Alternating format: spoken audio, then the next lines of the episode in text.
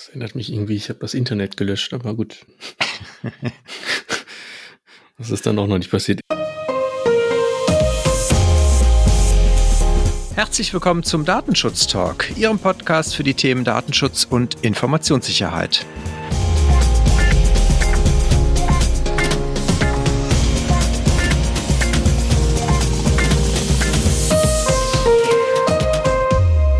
Mein Name ist Heiko Gossen, bin frisch aus dem Urlaub zurück, freue mich sehr, heute hier wieder mit dabei sein zu dürfen beim Datenschutz Talk. Heute ist Freitag, der 2. Juli 2021 und an meiner virtuellen Seite begrüße ich ganz herzlich Gregor. Hallo Gregor. Hallo Heiko. Freust du dich wieder dabei zu sein? Definitiv. Ich habe kurz überlegt, was ich eigentlich alles hier einstellen muss und tun muss, damit wir loslegen können. Aber ich glaube, es hat soweit geklappt. Also zumindest, wenn unsere Zuhörer das jetzt hören können, dann, dann hat es ausreichend gut geklappt. Das ist sehr gut und dann kommen ja auch keine weiteren Entzugserscheinungen hinzu, quasi. genau. Wir haben echt viele Themen heute wieder. Wir äh, haben uns vorgenommen, uns, also wir versuchen es, wir können es nicht versprechen, wir werden das nachher, äh, nachher sehen. Wir versuchen uns ein wenig kürzer zu halten und die Dinge mehr zu verlinken, falls dann Themen dabei sind, die Sie interessieren als Zuhörende, dann können Sie gerne da nochmal vertiefend reingucken. Wir wollen versuchen, die Themen, beziehungsweise die, die Themen ein bisschen kürzer anzureißen und zu umreißen Natürlich soll es nicht zu, zu Lasten der Qualität gehen, also, sondern nur zu Lasten der Quantität. In diesem Sinne genug der Vorrede, Gregor, und starte direkt mal mit unserem ersten Thema. Ja, das erste Thema hat am Montag quasi die, die, den Eingang in die Nachrichten der, der Woche gefunden. Und zwar hat die Europäische Kommission die Angemessenheit des Datenschutzniveaus im Vereinigten Königreich beschlossen.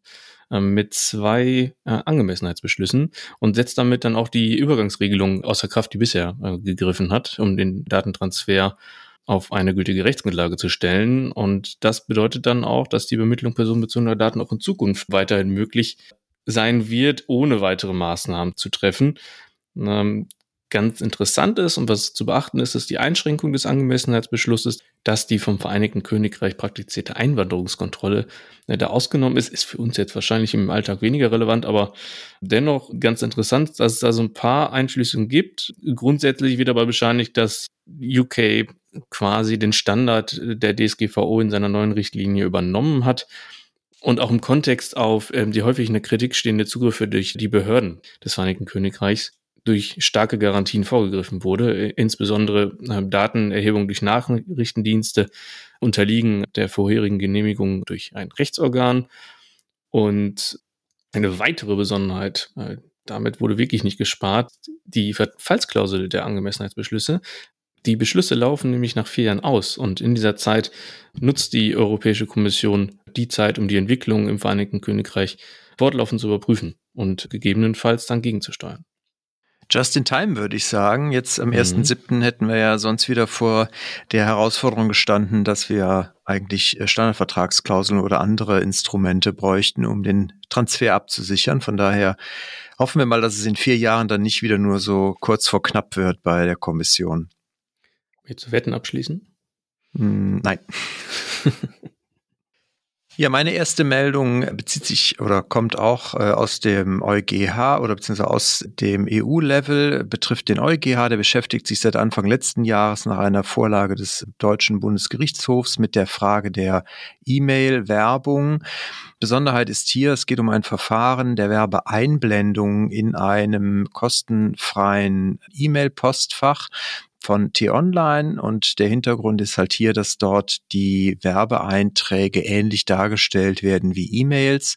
Das heißt, in meiner Posteingangsliste sehe ich dann halt entsprechende Werbenachrichten, die sind zwar markiert als solche, sind erkennbar als Werbung, aber ich kann sie zum Beispiel nicht löschen oder verschieben in Papierkorb. Der Generalanwalt hat jetzt dort seine Schlussanträge vorgelegt und der sieht tatsächlich hier eine doch so nahe Anlehnung an eine klassische E-Mail und entsprechender Werbung, dass er der Auffassung ist, dass auch dafür dann eine entsprechende Einwilligung notwendig ist. Jetzt bleibt es natürlich abzuwarten, wie der EuGH sich entscheidet. In der Vergangenheit ist es natürlich, das wissen unsere Zuhörer ja wahrscheinlich auch, äh, sehr oft so, dass der EuGH dann dem Generalanwalt auch folgt. Also es wäre jetzt nicht überraschend, wenn die Werbeeinblendung, die dann so, so dargestellt wird im Posteingang wie eine Nachricht, dann in Zukunft auch nur mit entsprechender Einwilligung des Betroffenen erlaubt ist.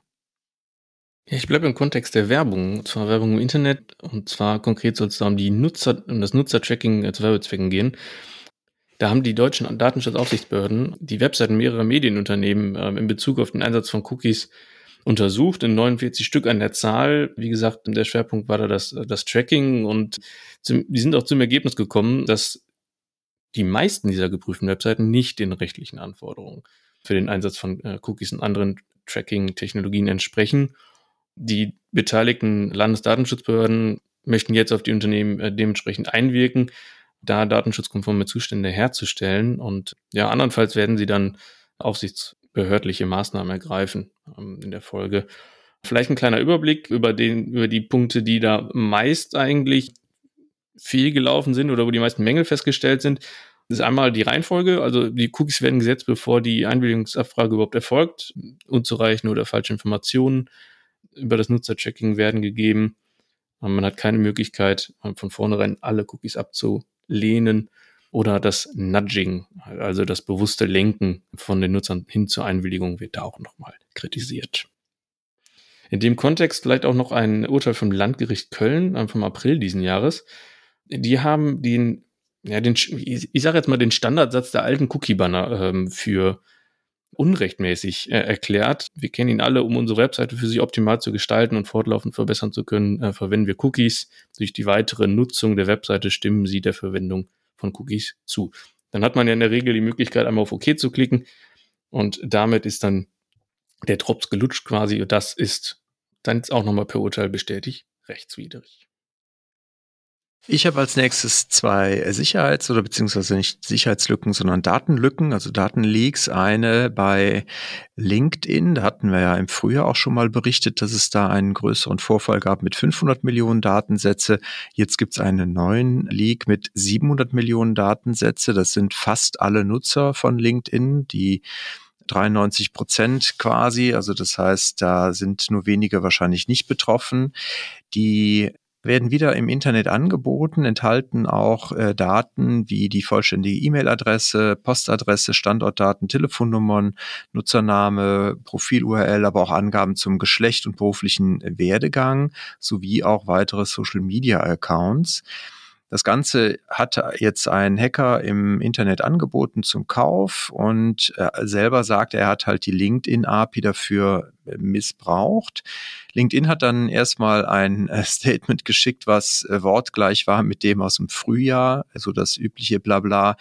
Jetzt hat man aber nochmal nachgelegt bei LinkedIn und hat gesagt, ja, also die API kann es eigentlich nicht gewesen sein oder zumindest werden darüber nicht alle Daten bereitgestellt und sind gar nicht alle abrufbar und die zweifeln halt daran, dass diese Daten alle wirklich von LinkedIn stammen. Heise hatte das auch nochmal oder andere Nutzer haben das auch geprüft und verifiziert und es sieht wohl so aus, als wenn es schon echte Daten auch sind. Dann ein zweiter Fall, der ist ja eher, eher traurig, lustig. Und zwar die UEFA hat jetzt auch einen Datenvorfall und zwar 15.000 Datensätze von Fußballfans. Hat Heise berichtet, haben sie ja auch ein bisschen durch Zufall eigentlich auf der UEFA-Webseite gefunden. Unter einer Subdomain wurde entsprechend über ein JSON-Format wurden diese Daten ausgespuckt. Die ältesten waren von 10 äh, oder beziehungsweise von äh, 12 2020, also im Dezember letzten Jahres. Und die jüngsten waren erst ein paar Minuten alt und es waren insgesamt 15.800 Datensätze und der Datensatzpool wuchs auch noch. Dann hat man äh, geguckt, woran liegt es oder wo kommen diese Daten her? Und das, das ist eigentlich das wirklich Traurige daran. Und zwar tauchten die Benutzer immer dann oder dieser Datensatz tauchte immer dann von den Benutzern auf, wenn der Benutzer im Menüpunkt Datenschutz sein Profil löschte. Und ich glaube, das ist das, womit man am wenigsten rechnet, wenn man sein, sein Profil löscht oder vermeintlich löscht, dass man damit eigentlich eher den Datenschutz löscht. Das, wie gesagt, ist dann eher so Kategorie, das äh, sollte vielleicht vorher nochmal geprüft werden.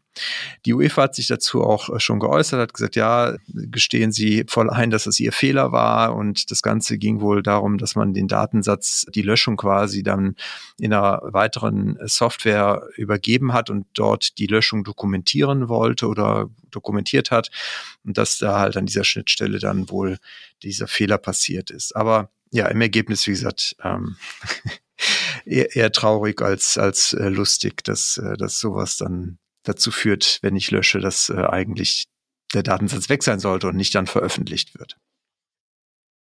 Das erinnert mich irgendwie, ich habe das Internet gelöscht, aber gut.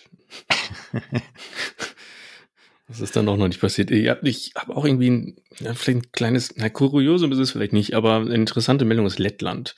Dort ist die Politik auf die Idee gekommen, dass eine gute Möglichkeit auch wäre, die, um die Straßenverkehrssicherheit zu verbessern, ein öffentliches Register einzuführen, in dem dann ja, Verkehrssünder dann auch einsehbar sind mit der jeweiligen Verkehrssünde, die sie begangen haben. Der Sachverhalt wurde dann per Klage dem Europäischen Gerichtshof vorgelegt und der hat jetzt entschieden, dass diese Lösung äh, dann doch jetzt gegen die Regelungen der DSGVO verstöße. Und nicht zur Verbesserung der Straßenverkehrssicherheit beitrage. So also ein kreativer Lösungsansatz, der da gewählt wurde.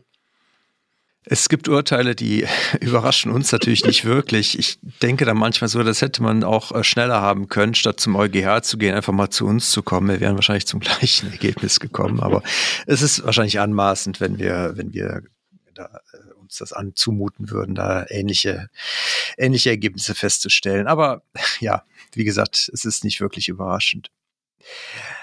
Ich knüpfe noch mal kurz an an das Thema Löschen. Und zwar der Europäische Gerichtshof für Menschenrechte hat jetzt noch mal bestätigt, dass das Recht auf Vergessen auch für Archive gilt.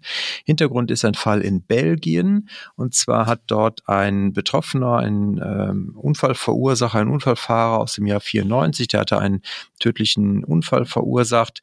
Und der ist jetzt dagegen vorgegangen, dass sein Daten oder sein Name immer noch in einem entsprechenden Online-Archiv Archiv einer Zeitung auffindbar war. Und das hat er jetzt entsprechend vor dem Europäischen Gerichtshof für Menschenrechte eingefordert, dass das gelöscht wird. Und der hat ihm auch entsprechend Recht gegeben, dass auch in einem Zeitungsarchiv das gelöscht werden muss, wenn man nicht zum Beispiel Person des öffentlichen Lebens ist, was jetzt bei ihm nicht der Fall war, und damit dann auch eine Anonymisierung stattzufinden hat, damit die Rehabilitation dieser Person auch äh, vollständig abgeschlossen werden kann. Wir sind heute sehr im Kontext der europäischen Gerichtshöfe unterwegs. Der EuGH hat nämlich ein weiteres Urteil gefällt. Er fällt auch wichtige Urteile, nicht nur gegen äh, Verkehrssünder, sondern auch im Kontext von Datenschutzaufsichtsbehörden und deren Zuständigkeiten und Kompetenzen. Und zwar hat er entschieden, dass äh, nationale Datenschutzbehörden in Ausnahmefällen auch gegen Datenschutzverstöße von Unternehmen vorgehen dürfen, auch wenn deren Hauptsitz in einem anderen Land liegt. Hintergrund der Entscheidung ist eine Klage des belgischen Ausschusses für den äh, Schutz des Privatlebens gegen Facebook Eland schon aus dem Jahr 2015 ähm, auf Unterlassung des Einsatzes von Cookies, Plugins und äh, Pixeln zur Analyse des Surfverhaltens belgischer Nutzer, kurz für den Kontext. Der Gerichtshof hat jetzt äh, die Befugnisse der nationalen Aufsichtsbehörden dementsprechend präzisiert und entschieden, dass eine Aufsichtsbehörde eines Mitgliedstaates, dass es dieser gestattet ist, von ihrem Befugnis Gebrauch zu machen, vermeintliche Verstoße einem Gericht dieses Mitglieds Staates dann auch wirklich zur Kenntnis zu bringen und dies dann in Bezug auf eine grenzüberschreitende Datenverarbeitung in die Einleitung eines gerichtlichen Verfahrens zu betreiben. Voraussetzung sei natürlich, dass sich die Zuständigkeit der Aufsichtsbehörde aus der Datenschutzgrundverordnung ergebe und die vorgesehenen Verfahren der Zusammenarbeit und der Kohärenz mit anderen Aufsichtsbehörden oder der jeweiligen Aufsichtsbehörde des Ziellandes quasi dann auch ausgeübt werde. Und darüber hinaus sieht die Klage eben auch nicht vor, dass für, der für die Verarbeitung Verantwortliche seinen Hauptsitz in diesem Land hat, sondern da reicht dann auch schon eine Niederlassung. Wichtig ist halt, dass der räumliche Anwendungsbereich der DSGVO anwendbar ist. Ich bleibe direkt in Europa und zwar letzte Woche haben wir schon berichtet, dass die DSK sich ja zum Thema Drittstaatentransfer auch nochmal geäußert hatte. Das ist etwas äh, kurz gekommen, weil das ist letzte Woche schon veröffentlicht worden und zwar hat der Europäische Datenschutzausschuss ein, ein Dokument veröffentlicht, was letztes Jahr, Ende letzten Jahres schon mal zur öffentlichen Konsultation veröffentlicht worden war. Und zwar geht es um die Guidelines oder die Leitlinien zum ja, Drittstaatentransfer und dem Treffen von zusätzlichen angemessenen Maßnahmen, um eventuelle und äh, wir haben da ja auch schon ausführlich darüber berichtet, äh, Lücken, die sich halt durch das Schrems II-Urteil ja auch nochmal vom EuGH entsprechend bestätigt wurden, im Drittland auftun können. Also das heißt, dass zum Beispiel auf Basis der Standardvertragsklauseln, aber äh, zum Beispiel auch wenn ich auf Basis von verbindlichen Unternehmensregelungen, den sogenannten BCRs, Binding Corporate Rules, Daten übermittle, es halt sein kann, dass diese Vereinbarungen, die ich halt treffe, im Drittland nicht ausreichend sind, weil sie vielleicht nicht die komplette Wirksamkeit sicherstellen. Wenn ich zum Beispiel im Drittland durch die nationalen Vorschriften verpflichtet bin, Daten herauszugeben und diese Herausgabe deutlich geringere Anforderungen hat, als das hierzulande in Europa der Fall ist, dann kann das halt sein, dass damit dann auch eine Übermittlung nur mit zusätzlich getroffenen Maßnahmen zulässig ist. Das Ganze, wie gesagt, ist ein Dokument, was jetzt nochmal angepasst wurde vom äh, Europäischen Datenschutzausschuss. Die wichtigsten Änderungen sind halt, dass diese Prüfung stattfinden muss. Der ganze Prozess ist in diesem Dokument auch nochmal ja, skizziert, was man da eigentlich tun muss, in welcher Reihenfolge. Also von daher jeder, der einen Drittlandtransfer von Daten vornimmt, ist auf jeden Fall gut beraten, da reinzuschauen. Es ist auch so, dass die Aufsichtsbehörden sich dazu committed haben, diese Guidelines auch bei den Prüfungen von Drittstaatentransfers anzuwenden und sich daran zu orientieren europaweit. Also es wird halt schon so sein, dass man das Dokument kennen sollte und auch genau gucken sollte, was davon anwendbar ist und wie man die Bewertung eines Drittlandtransfers auch vornimmt.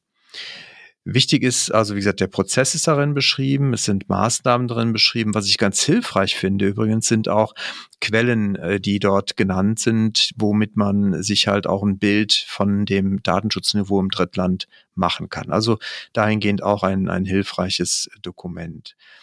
Das ganze Thema Drittlandtransfer und insbesondere auch die Standardvertragsklauseln, die ja innerhalb dieser Standardvertragsklauseln ja auch den Exporteur der Daten nochmal verpflichtet, dieses Transfer Impact Assessment durchzuführen, haben wir als äh, Anlass genommen, dafür ein Webinar zu planen. Das ist eine ganz, ganz, ganz frische Entscheidung. Deswegen ist da jetzt auch noch gar nichts auf unserer Webseite zu, zu finden. Wie gesagt, das ist eine ganz äh, Entscheidung, die wir spontan eben noch äh, festgemacht haben mit einem Datum. Und zwar am 15. Juli um 17.30 Uhr werden wir das Webinar durchführen. Es wird kostenfrei sein. Wir werden dort eingehen, wie die Standardvertragsklauseln anzuwenden sind, wie die Fristen dabei aussehen, was ich berücksichtigen muss und wie auch dieses Transfer Impact Assessment aussehen kann, was ich dann durchführen muss. Dazu, dazu werden wir natürlich auch diese Recommendations und Guidelines hier vom Europäischen Datenschutzausschuss mit berücksichtigen. Wir werden aber auch schon mal äh, Alternativen aufzeigen oder beziehungsweise auch Ergänzungen aufzeigen, wie das genau aussehen kann und wie man sich da strukturiert letztendlich dem ganzen Thema nähern kann. Also nicht vergessen, 15. Juli, 17.30 Uhr und wer schon mal einen Platz reservieren möchte, kann das, äh, wie gesagt, kostenfrei auch vorab per E-Mail tun. Einfach eine kurze E-Mail an datenschutztalk.migosense.de schicken. Dann setzen wir sie schon auf die Liste, dann haben Sie auf jeden Fall einen Platz sicher. In diesem Sinne freuen wir uns auf Ihre E-Mail. Und damit gebe ich wieder zurück an dich, Gregor. Danke, Heiko. Ich gucke zurück nach Deutschland. Und zwar, es, es steht die Sommerpause ja an. In, heute ist in Nordrhein-Westfalen dann ja auch der letzte Schultag. Und irgendwie hat man das Gefühl, dass auch die Politiker vor der Sommerpause nochmal richtig in Taten drankommen. Der Bundesrat hatte letzten Freitag 135 Tagungsordnungspunkte, die dann mal kurz bearbeitet worden sind. Einige Beschlüsse haben auch Datenschutzrelevanz. Und zwar wird ab September dann auch die Möglichkeit des elektronischen Personalausweises bestehen. Also die elektronische Identität, die dann direkt per Smartphone oder Tablet ja quasi ausgewiesen werden kann. Und das soll jetzt alles noch mal ein bisschen einfacher werden, als es in der Vergangenheit gewesen ist. Strafrechtlich kommt noch ein bisschen was Spannendes dazu. Die Strafprozessordnung wurde novelliert. Was auch sehr spannend ist, kann die Polizei und andere Sicherheitsbehörden automatisierte Kennzeichen, Lesesysteme, zum Beispiel von der Maut im öffentlichen Verkehrsraum, zu Fahndungszwecken nutzen. Die Aufnahmen werden dann wohl abgeglichen. Und äh, Ermittler dürfen künftig äh, vor allem auch auf elektronische Beweismittel wie beim Provider gespeicherte E-Mails oder Chats oder Inhalte eines Nutzerkontos von sozialen Netzwerken sowie auch Daten in der Cloud teils sogar heimlich zugreifen. Das ist dann schon eine gehörige Neuerung und in dem Kontext der Strafverfolgung, oder so sehe ich das zumindest persönlich, wird es den Ländern äh, zugleich auch gestattet, eine zentrale biometrische Lichtbild und ein zentrales Unterschriftenregister für automatisierte Abrufverfahren einzurichten. Also ganz schön viele Änderungen, die dann irgendwie doch den Einzelnen ja doch sehr betreffen können. Ich knüpfe da direkt an, weil nicht nur der Bundesrat war jetzt kurz vor der Sommerpause nochmal fleißig, sondern auch der Bundestag. Die haben nämlich im BGB entsprechende Anpassungen jetzt äh, kurz beschlossen.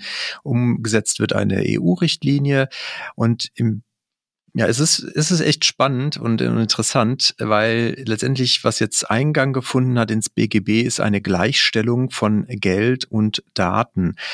Also das neue digitale Vertragsrecht stellt die Überlassung von Daten für ja, vermeintlich kostenlose Online-Dienste mit einer Geldzahlung gleich. Einige kennen das bestimmt schon aus dem Internet. Äh, ich glaube, der Spiegel hat damals äh, als erstes angefangen. Mittlerweile gibt es ja viele Nachrichtenseiten, wo man halt entweder in sein Tracking einwilligt oder aber alternativ ein Abo abschließen muss. Das wird hier im Prinzip einerseits natürlich mit nochmal äh, ja, gefestigt, ja, dass das auch ein Weg sein kann, um zu bezahlen, nämlich mit seinen Daten. Auf der anderen Seite löst es aber halt auch Verpflichtungen aus in Zukunft, nämlich das Verbraucherschutzrecht wird dann nach diesen Neuregelungen halt auch gelten, wenn der Anbieter die personenbezogenen Daten nutzt, um seine Dienste ja nicht nur technisch zu erbringen, sondern halt auch andere Sachen mit diesen Daten macht, wie Werbung auswerten, beziehungsweise Werbung einspielen oder andere Dinge damit auswerten. Der Verbraucher kann die Daten dabei, das kann also eine aktive Bereitstellung sein und die, dem Anbieter mitteilen. Es kann aber auch eine passive Datenerhebung vom Anbieter sein. Das heißt also, was jetzt abzuwarten ist und wo wir natürlich auch genau drauf gucken werden, wie dann in Zukunft zum Beispiel die Erhebung von Daten über das Tracking zum Beispiel dann auch darunter zu subsumieren sein wird. Das Ganze findet sich im BGB, wie gesagt, wieder und in den Paragraphen 312 und 327, so dass man da natürlich auch nochmal reingucken kann, wie die genau dann aussehen, diese Regelungen. Ist auf jeden Fall ein, ein sehr, sehr spannendes äh, Thema, wie ich doch finde, weil halt viele Dienste wie Facebook oder auch andere soziale Medien ja letztendlich so funktionieren, dass man sie vermeintlich kostenfrei und umsonst nutzen kann. Wir verlinken dazu auch einen Beitrag, einen, ähm, ja, einen Kommentar auf, von, von Legal Tribune Online. Da gehen, geht die Autorin auch noch mal ein bisschen darauf ein, wie dann in Zukunft so Begriffe wie umsonst und kostenfrei sich vielleicht entwickeln dürften in der Benutzung bei solchen Angeboten. Also das, wie gesagt, durchaus nicht ganz äh, unwichtig, dass Verbraucher beziehungsweise genauso Unternehmen natürlich wissen, dass halt bei äh, vermeintlich kostenfreien Diensten das in Zukunft nochmal auch unter Datenschutz-Gesichtspunkten geprüft werden muss, ob es hier vielleicht zu einem Vertrag eigentlich kommt. Das ist wirklich eine spannende Entwicklung, die man da beobachten kann. Bin gespannt, wie es weitergeht. Ich möchte noch eine Warnung aussprechen vor einem, von einer kritischen äh, Windows-Sicherheitslücke, die momentan auch nicht gepatcht ist. Und zwar ist ein Exploit-Code im Umlauf, der eine Sicherheitslücke im Printer Spooler Service von Windows ausnutzt. Ähm, nach derzeitigen Informationsstand sind davon alle Versionen von Windows 7, SP1 bis Server 2019 betroffen. Wie gesagt, ein Sicherheitsupdate gibt es noch nicht. Microsoft hat noch kein Patch angekündigt. Ähm, aktuell ist davon auszugehen, dass das Update mit dem nächsten Patch, der am 13. Juli kommen wird. Gute Nachricht ist, es gibt einen Workaround und zwar sollten die Admins den Print Spooler Service manuell deaktivieren, um die Systeme gegen diese geschilderte Attacke auch abzusichern. Ich läute dann den äh, Schluss quasi mit unseren Leseempfehlungen ein. Es gibt einen Tätigkeitsbericht und zwar vom Beauftragten für den Datenschutz in der evangelischen Kirche. Auch die haben einen Datenschutzbeauftragten, der auch ähnlich wie die Landesdatenschutzbeauftragten auch eine Aufsichtspflicht hat oder eine Aufsichtsbehörde im Prinzip ist oder eine Aufsichtsstelle ist. Ich habe mich ja neulich schon mal irgendwo, glaube ich, dazu auch geäußert, dass es halt in Deutschland zu viele Aufsichtsbehörden gibt. Und auch der macht halt einen Tätigkeitsbericht. Wir verlinken den natürlich. Wer im kirchlichen Datenschutz unterwegs ist, wird das sicherlich mit äh, Interesse sich dann auch durchlesen wollen. Ebenfalls verlinken werden wir den ähm, neuen IT-Sicherheitsleitfaden des BSI für Kandidierende bei Bundes- und Landtagswahlen. Klingt erstmal nicht sonderlich relevant für jedermann, ist es aber doch, denn in dem Leitfaden erläutert das, BSI ganz allgemeine Informationen, also wie man persönlich Geräte und Software sicher einrichten und betreiben kann, den Schutz von persönlichen Daten und auch ein Kapitel zur sicheren Nutzung von sozialen Netzwerken enthalten. Ich hätte noch eine Broschüre und zwar vom LFDI in Baden-Württemberg. Für Bürger ist die insbesondere gedacht und zwar mit der äh, Frage beschäftigt sich diese Broschüre, was ist beim Scoring erlaubt? Dabei ist der Schwerpunkt wirklich das äh, Scoring im Bereich vom Kreditwesen und rund um die Bonität hierbei beleuchtet. Also nicht verwechseln mit Profiling, was ja beim, also auch Scoring kann ja in anderen Kontexten eingesetzt werden. Das ist ja nicht nur zwingend im Bereich von der Kreditwirtschaft so, dass das gemacht wird, aber es ist da natürlich immer mit sehr schwerem Impact verbunden, wenn das Scoring nicht äh, vernünftig beziehungsweise nicht mit aktuellen und richtigen Daten gemacht wird oder wenn die Methoden dahinter nicht wirklich äh, mathematisch statistisch erwiesen sind. Von daher finde ich es eine ganz interessante Broschüre. Ich denke, wer sich damit beruflich auseinandersetzt, der wird wahrscheinlich äh, sich damit ohnehin auskennen, aber es kann trotzdem auch für die Kolleginnen und Kollegen, die sich im Datenschutz umtun und vielleicht nicht so sehr im, im Bankenumfeld oder im Kreditwesenumfeld unterwegs sind, dann auch nochmal ganz gut sein, vielleicht da einen Blick reinzuwerfen. Ansonsten, wenn Sie bekannte Freunde haben, die sich da privat vielleicht auch gerade äh, vor einer Herausforderung stehen, kann das auf jeden Fall auch nochmal eine hilfreiche Quelle sein, um sich über die Rechtslage aus datenschutzrechtlicher Sicht dahinter nochmal zu informieren. Auch das werden wir natürlich verlinken. Damit wäre ich durch, Gregor. Wie sieht es bei dir aus? Ähnlich, beziehungsweise genauso. Ich bin auch durch. okay, prima. Dann sind wir mit unseren Zetteln durch. Wir äh, dir ganz herzlichen Dank, Gregor. Sehr gerne. Und Ihnen wünschen wir schon mal ein äh, schönes Wochenende. Wir drücken Ihnen die Daumen, dass Sie gutes Wetter haben und dass wir uns vielleicht bei unserem Webinar, wir haben es ja eben schon, ich habe es eben schon gesagt, vielleicht auch dann mal sehen können. Das würde uns natürlich auch sehr freuen. Und in diesem Sinne, machen Sie es gut, bleiben Sie gesund, bleiben Sie uns gewogen und auf bald. Schönes Wochenende.